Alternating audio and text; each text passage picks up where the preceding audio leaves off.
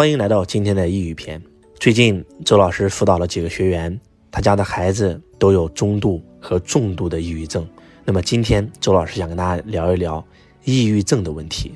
其实我们每一个人身边都有可能有抑郁症患者，甚至可能此时此刻正在收听我们节目的人都有抑郁症者。那么接下来，让我们的万松老师来给大家讲一下网上的一些数据。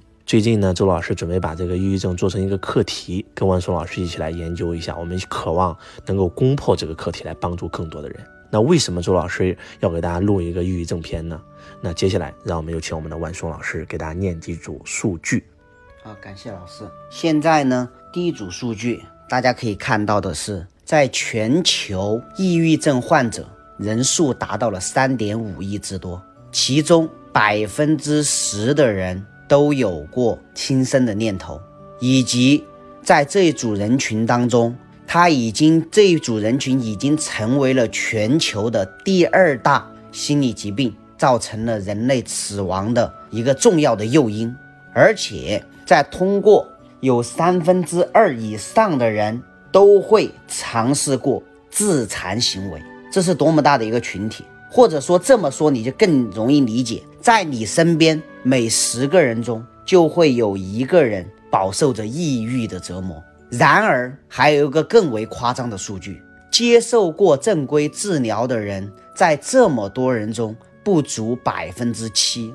这是一个多么大的！一个概念，这是一个多么多的一个人群，相信大家都很受震撼。那么接下来给你念一段文字，可能会让你更震撼。这是一个二十一岁的女孩子写下来的一段文字。他说：“我得了一种病，叫抑郁症，不知道从什么时候开始，也不知道什么时候能够结束。我只知道我活得很累，很痛苦。很多人都把这种病当作脆弱。”想不开，我想说的是，不是的，我从来不是一个脆弱的人，就和不经常喝酒的人也会得肝癌一样，没有太多的诱因，就这么发生了。这么久以来，我可以说一直活在噩梦里，不比噩梦更可怕，就像一直有一只看不见的手，一点一点的把我的灵魂从身体里拖出来，然后一点一点的把它拖进深渊里。那些悲伤、绝望的情绪。出现的莫名，却如死骨之躯，一直缠绕着我，无法挣脱。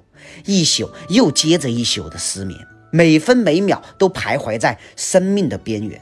总有两个声音在脑海中盘旋，一边说着“死去吧，死了就能解脱了”，另一边说着“你不能这么自私，不负责任”。于是，我每天都活在这种撕扯中，一直到今天。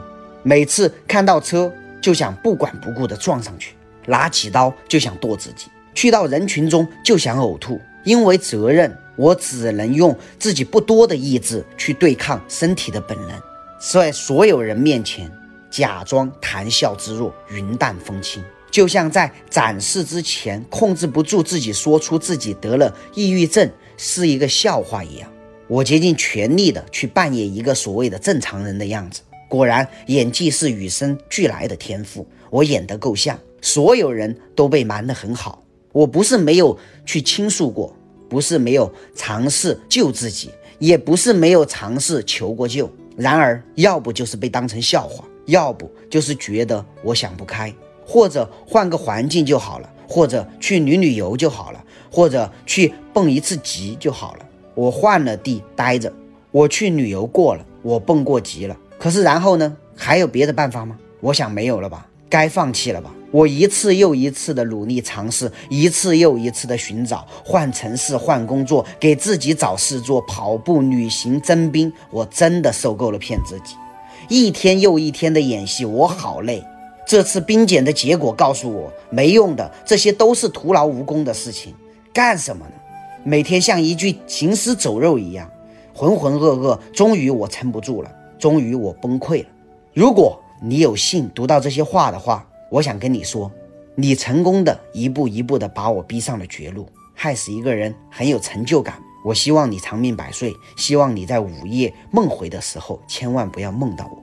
奶奶，我不孝，在您如此高龄，又一次白发人送黑发人，对不起，请您怨我恨我，最好马上忘记我，但是不要为我伤心难过，我不值得。真的好想听您再哼一段小时候的摇篮曲，可惜没机会了。奶奶，请您一定要照顾好自己，我走的时候也不痛苦，真的。妈，对不起，我让你失望了。生我养我一场，死了还要让您背上几万块的学费贷款。不要来找我，找个好的人，好好的和他过下半辈子。您还年轻，这么漂亮，您值得拥有更好的生活。我不想成为您的拖累。就算我继续苟活着，不能正常的工作生活，又有什么用呢？对你，对整个家庭都是负担不起的责任，负担不起的负担。你们亦会一直活在我的失控的阴影下，不得安宁。不要觉得病就一定能治好，不知道要折腾掉多少掉钱，多少的钱，等一个渺茫的结果。我对自己的状态清楚得很，我只想在失控之前制止后续更严重的事态发生。我不想让您再操心了，原谅我，照顾好自己。李易峰是一个大小伙子，相信他能够承担起责任，他也一定会成为您的骄傲。不像我，不用来找我，就让我埋在这里吧。这里山清水秀，我会在这里得到平静。不要难过，不要自责。我不要葬礼，就当什么都没发生过一样吧。我不想经历那些闹剧，把钱都留给李易峰读书吧。一定要答应我。在我做好决定的最后这几天里，是我从未有过的轻松的日子。贾静雯、亮、慧宁、浩浩、苏安妮、小虎、鸡，感谢你们的陪伴，我发自内心的感觉到了开心、轻松，是你们在我生命的尽头感让我感受到了温暖。鸡，对不起了，让你承受了这么久的心理压力。答应你的事我做不到了，所以不用等我回来。娟儿，没办法参加你的婚礼。也没办法送上彩礼了。我相信你一定会幸福的。所有爱我的和我爱的人，你们都要好好的，不要悲伤，不要哭泣。时光是最无情的武器，总有一天我会消失在你们的记忆里，无痕无迹。所以不用太在意这件事。祝你们一切都好。希望以后大家都能关注抑郁症这个群体吧。愿这个世界多些善意和美好，少些伤害。舍身崖的风景。真的很好，云海涌动，美轮美奂，如同仙境，埋骨于此。我没有任何的遗憾。佛经说，自杀的人没法陷入轮回，挺好，不用再承受这些痛苦和无奈。我不再孤单，爸，我来找你了。人世间的诸位，今生我就走到这一层，再见。大家可以感受到这个女孩子她经历了什么？大家可以感受到你身边是否有朋友也正在经历这一切的事情？你重视了吗？很有可能你身边的那个抑郁症患者，就是因为你的一句话、一个眼神，把他推向了深渊。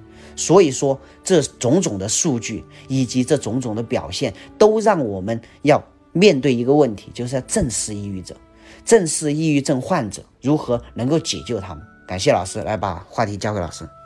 刚才呢，万松老师在念这封信的时候，少念了一个人的名字。他讲到某某某，是你成功的害死了我。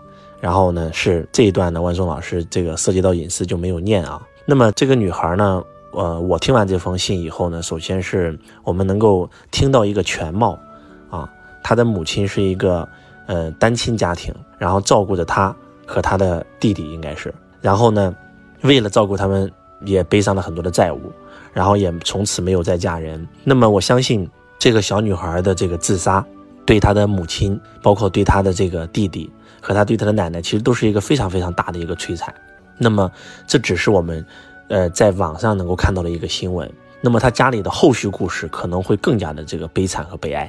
所以，我们一定要关注这个群体。为什么周老师要做这期节目呢？就是因为，呃，最近呢，我在辅导我的两个学生的时候呢，他们都告诉我说，他的女儿有一个，有两个都是得了抑郁症，那么每天想自杀，然后甚至有一天呢，是直接拿了刀已经是割腕了。然后幸好是在两年前，这个小女孩参加过我的课程，然后在割腕的时候给我发了个信息。然后当她给我发信息的时候，她说我要割腕，我想自杀。然后就是我跟别人回复是完全不一样的。万松老师也在问我，老师如果遇到这样的情况应该如何去解救？我也可以给大家讲一个这样的案例。就当他要割腕的时候，所有人都是劝他呀，都是骂他呀，都是说他呀，而我不是，我是告诉他说这样吧，我你先别着急，我推荐你看一部电影。这个电影里面有讲到四十七种自杀的死法，然后他一听很兴奋，然后我就跟他讲，我说其实我也是一个抑郁症患者，我也曾经尝试过很多方法，但是到最后都没有成功。当我跟他一这样聊，我们马上就聊起来了，然后就聊得很兴奋。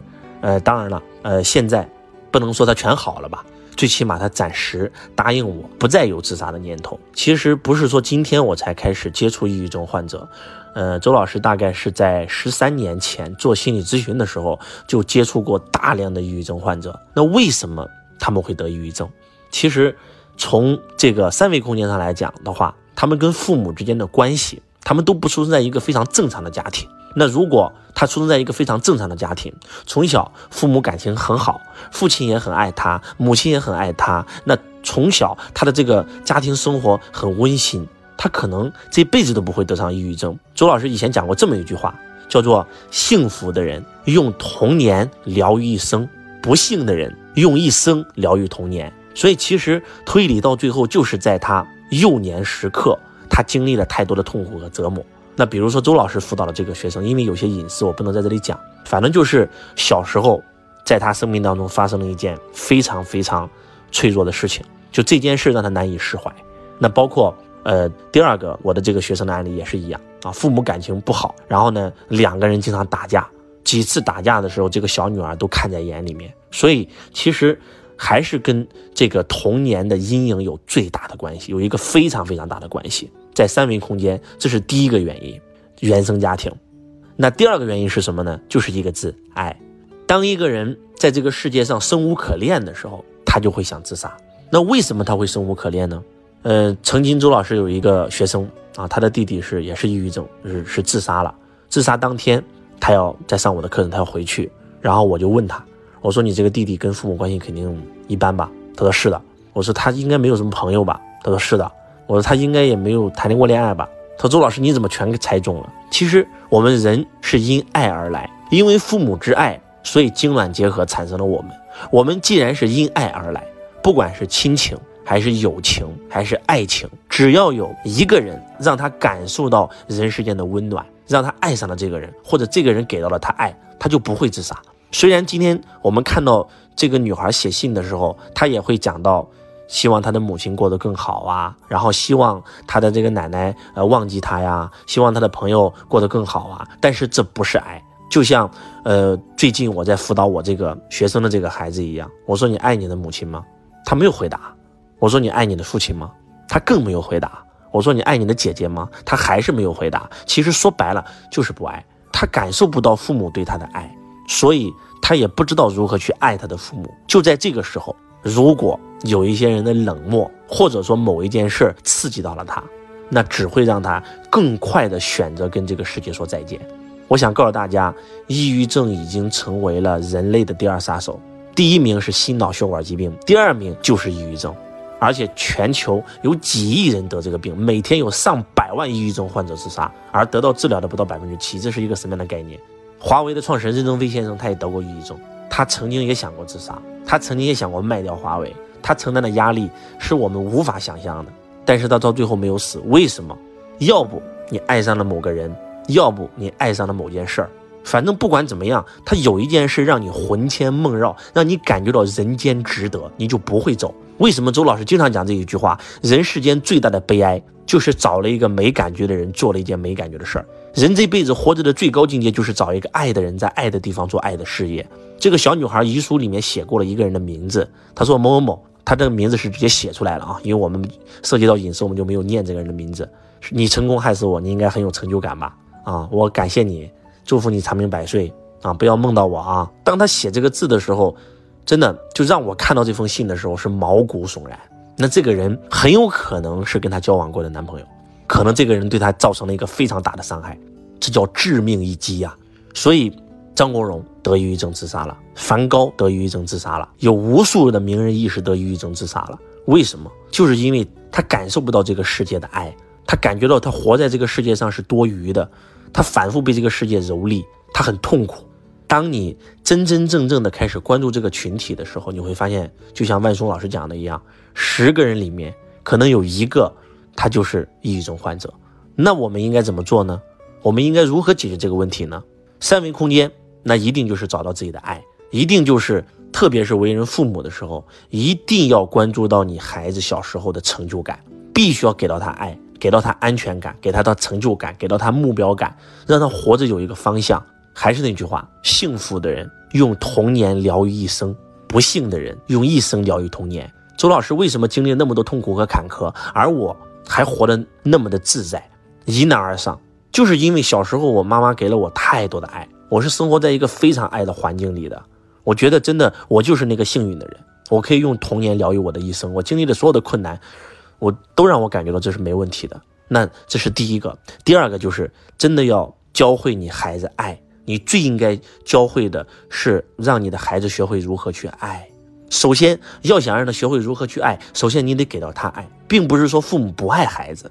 就像我这个学生一样，他也很爱他的女儿啊，他也不想让他女儿得抑郁症啊，但是他不会表达，他不会表达爱，所以他女儿收不到他的爱。他认为他妈妈对他也挺好，但是那个好他不能用爱来称呼。他说我之所以还没有自杀，就是因为我觉得我这样做会对不起自己的父母。他说这句话，我再次强调了，我说那你爱不爱你的父母？他说不爱，这才是最关键的。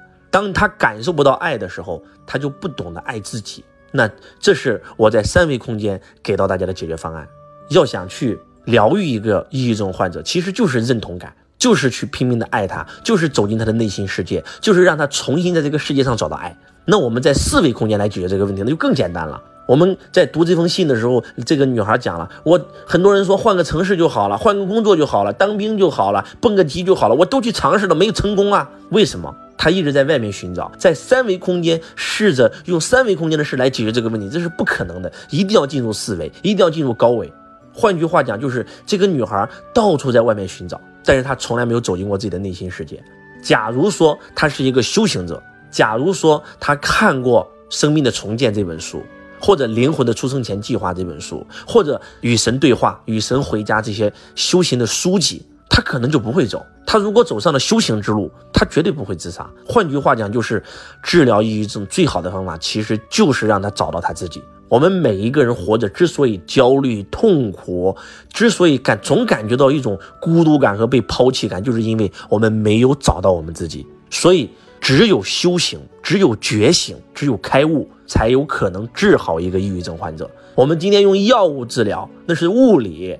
今天做一个心理咨询，今天做一个家族系统排列，今天做一个催眠，其实都是治标不治本，那都是想用外力把它治好，那是没有用的。就像一个人生病一样，我经常讲这一句话：菩萨为因，众生为果。我们很多人都看重结果，而那些开悟觉醒的菩萨，他担心的是因，因为他知道因才会产生果，把因找到，那个果自然就消失了。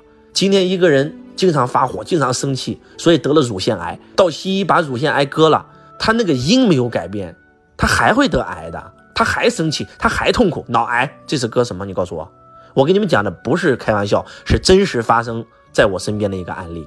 所以只有把那个因找到了啊，乳腺癌知道了，原来为什么得了乳腺啊？脾气不好，总是闷闷着憋着，哎，从此以后走上修行之路了。然后呢，开始内观了，开始修行了。开始懂得什么是临在，什么是活在当下，什么是不念过去，什么是不畏将来。然后他就开始发现，哎，他带着觉知的活着了，带着觉察的活着了。觉知、觉察、觉悟、觉醒，他能够建立一个第三视角，出离自己看自己。他能够感受到这个世界，感受到自己的情绪。当自己情绪要来的时候，他能让自己的情绪从他身边划走，哎，他就不会生气了，那他就不会再得癌了呀。就是要在因上做文章，而不是在果上做文章。我们在三维空间经历的所有的贫穷也好，疾病也好，它都是一个果。因是什么？因还是自己的内心世界。这就是阳明心学讲的心即理，心就是理。心学的核心是什么？核心就是不要再找了，所有的问题都在自己身上，叫做外面什么都没有，只有你自己。佛在心头莫远求，灵山只在汝心头。当你真真正正开始向内观的时候，当你开始从三维空间走出来，进入四维空间，乃至进入更高维空间的时候，当你从物质世界的表象里面走出来，开始抓这个问题的本质，当你找到自己内心世界的时候，你会发现所有的问题都解决了。换句话讲，就是治疗抑郁症的唯一通道，就是让这个人走上修行之路，就是让这个人生命觉醒。其实，如果用灵魂的出生前计划来去解决。这个人为什么在年少时期会经历这么样的这样的家庭？这个人为什么会经历家暴？这个人为什么小的时候会被性侵？这都是临婚前出生计划好的，因为这件事让他得了抑郁症，让他痛不欲生。那有没有想过一句话：痛苦的背后是礼物？可能恰恰就是因为这件事，让你走上了修行之路，就是为了让你觉醒。你经历的所有困难和挫折，都是为了让你觉醒。周老师曾经经历过贫穷的折磨，上帝让你经验贫穷，不是为了让贫穷折磨你，是为了让你向内求，一转身战胜贫穷。然后去帮助那些跟你一样正在经历贫穷折磨的人。上帝让你经历病痛，也不是为了折磨你，是为了让你战胜疾病，然后一转身去帮助那些跟你一样正在经历病痛折磨的人。李时珍、张仲景这些所有的人，他之所以能够成为医圣，能够成为医神，也是因为自己从小体弱多病。换句话讲，叫久病成医呀。你今天经历的所有困难和挫折，其实都是来唤醒你的。它都是你的功课，它都是你应该经历的，它只是一个因，穿越它，拿到这件事背后的礼物，这才是真相。我们今天地球进入了一个新的维次，新的次元，未来人人皆会觉醒，物质文明时代已经结束了，精神文明时代已经来临了。如果还执迷在物质世界，这个人又会越来越焦虑，人类会越来越痛苦。只有进入精神文明。只有开始，每一个人都成为大觉者，这个人类今天遇到的所有问题才能够解决。为什么今天二零二零年我们会人类会经历那么多的痛苦和挫折？其实就是因为人类在灾难面前才会谦卑呀，才有可能向内求啊。所以记住，你经历的所有痛苦和挫折都是为了唤醒你。痛苦的背后是礼物。你在三维空间经历的性情、名利子这些所有的痛苦，都是为了让你向内求。都是为了让你走上修行之路，都是为了让你觉醒。很多人会认为周老师讲财商的，你怎么今天给我讲到这儿了呢？周老师，周老师的使命是让一亿家族实现财富自由、身心富足。财富自由是物质世界财富自由，而身心富足指的就是精神世界。周老师是个修行者，讲财商只是用财商这个点把你带到更高维次。就像周老师的老师罗伯特清崎先生讲的一样，如果你看过罗伯特清崎先生的书，你就会发现他会讲财商，但是他讲的财商跟别人的财商不一样。他讲的财商不是术，是道。他有讲到言及肉身，他有讲到要想成为一个富人，不是说我要怎么成为富人啊，而是什么？直接先成为富人，成为做拥有，先成为，然后再去按照富。首先，你就你已经是富人了，然后富人怎么做你就怎么做，然后到最后就拥有富人的所有的一切，叫成为做拥有。我刚开始在看这个公式的时候，我真的不明白，我都不是亿万富翁，我怎么能成为亿万富翁呢？但是当你真的开始修行的时候，你全通了，你真的全通了。财商就是教你修行，就是帮你从三维空间通过财富这个管道让你进入四维。所以，希望从今天开始。不要再执迷于三维空间那些相了，啊，叫相由心生嘛。心学讲相由心生，贫穷是个相，得了病也是一种相。那相是怎么来的？相由心生，心是什么？心不就是内在吗？是因为你内在匮乏，所以外在才会贫穷；内在丰盛，外在一定富足。是因为你内在都觉得自己身体不好，所以你才会生病。境随心转，境是什么？境遇的境。你出门遇到一个骗子把你骗了，我出门遇到了一个贵人把我给帮了。为啥呀？境随心转。你认为这个世界上所有人都是骗子，你就会被他们骗；你认为这个世界上全都是好人，你就会出门就遇贵人。万物由心造。所以今天周老师真的呼吁我们所有人：如果你身边有抑郁症患者，让他进入修行之路，让他开始看周老师在六六书友会推荐的那些修行的书籍。如果你本身就是一个抑郁症患者，你更要开始跟周老师一起修行。有太多太多的人因为接触了周老师而走上了修行之路，有太多太多的抑郁症患者因为推荐看了周老师推荐的书籍，然后开始跟周老师修行，听周老师的音频和课程而走出了抑郁症，太多这样的案例了。周老师有将近六七个学员都是因为这个原因才走到了周老师的身边，成为周老师的弟子。那周老师怎么治好了他的抑郁症？就是给他推荐了一本书而已，就是让他听了我的音频而已。我只做了这一件事，我甚至都没有见过他，见到我以后非常感谢我说周老师你救了我的命，扑通跪倒要拜师。我问他为啥，他说我是一个重度抑郁症患者，我尝试过很多方法，但是就是因为听了你的音频治好了。你让我推荐的我书籍我全买了。周老师什么都没有做，只做了一件事，就是告诉他了一个方向，他自己去行动了。换句话讲，他开始向内求了。他看了周老师推荐的书籍，他开始向内求了。所以在此，周老师发自内心的告诉你们，我推荐的每一本书是可以救命的。我从十三年前做心理咨询开始，我就开始通过书籍来救命。真的是这样的，一本好书是一个人累生累世的功德，一本好书是一个人是一个人他可能这辈子修行他就写出了这一本好书，这是什么概念啊？所以还是那句话，每一个人都应该走上修行之路。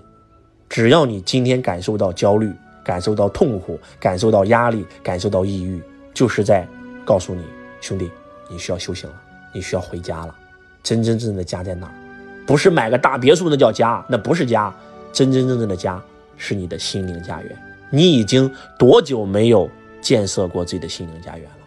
希望今天周老师的分享能够唤醒你，开始看周老师推荐的书籍吧，开始听周老师所有的音频吧，把网上所有能够搜到周老师的视频全部看一遍，音频全部听一遍，我推荐的书籍全部买一遍。到最后受益的人不是我，是你。我是周文强，我爱你，如同爱自己。让我们一起祈祷。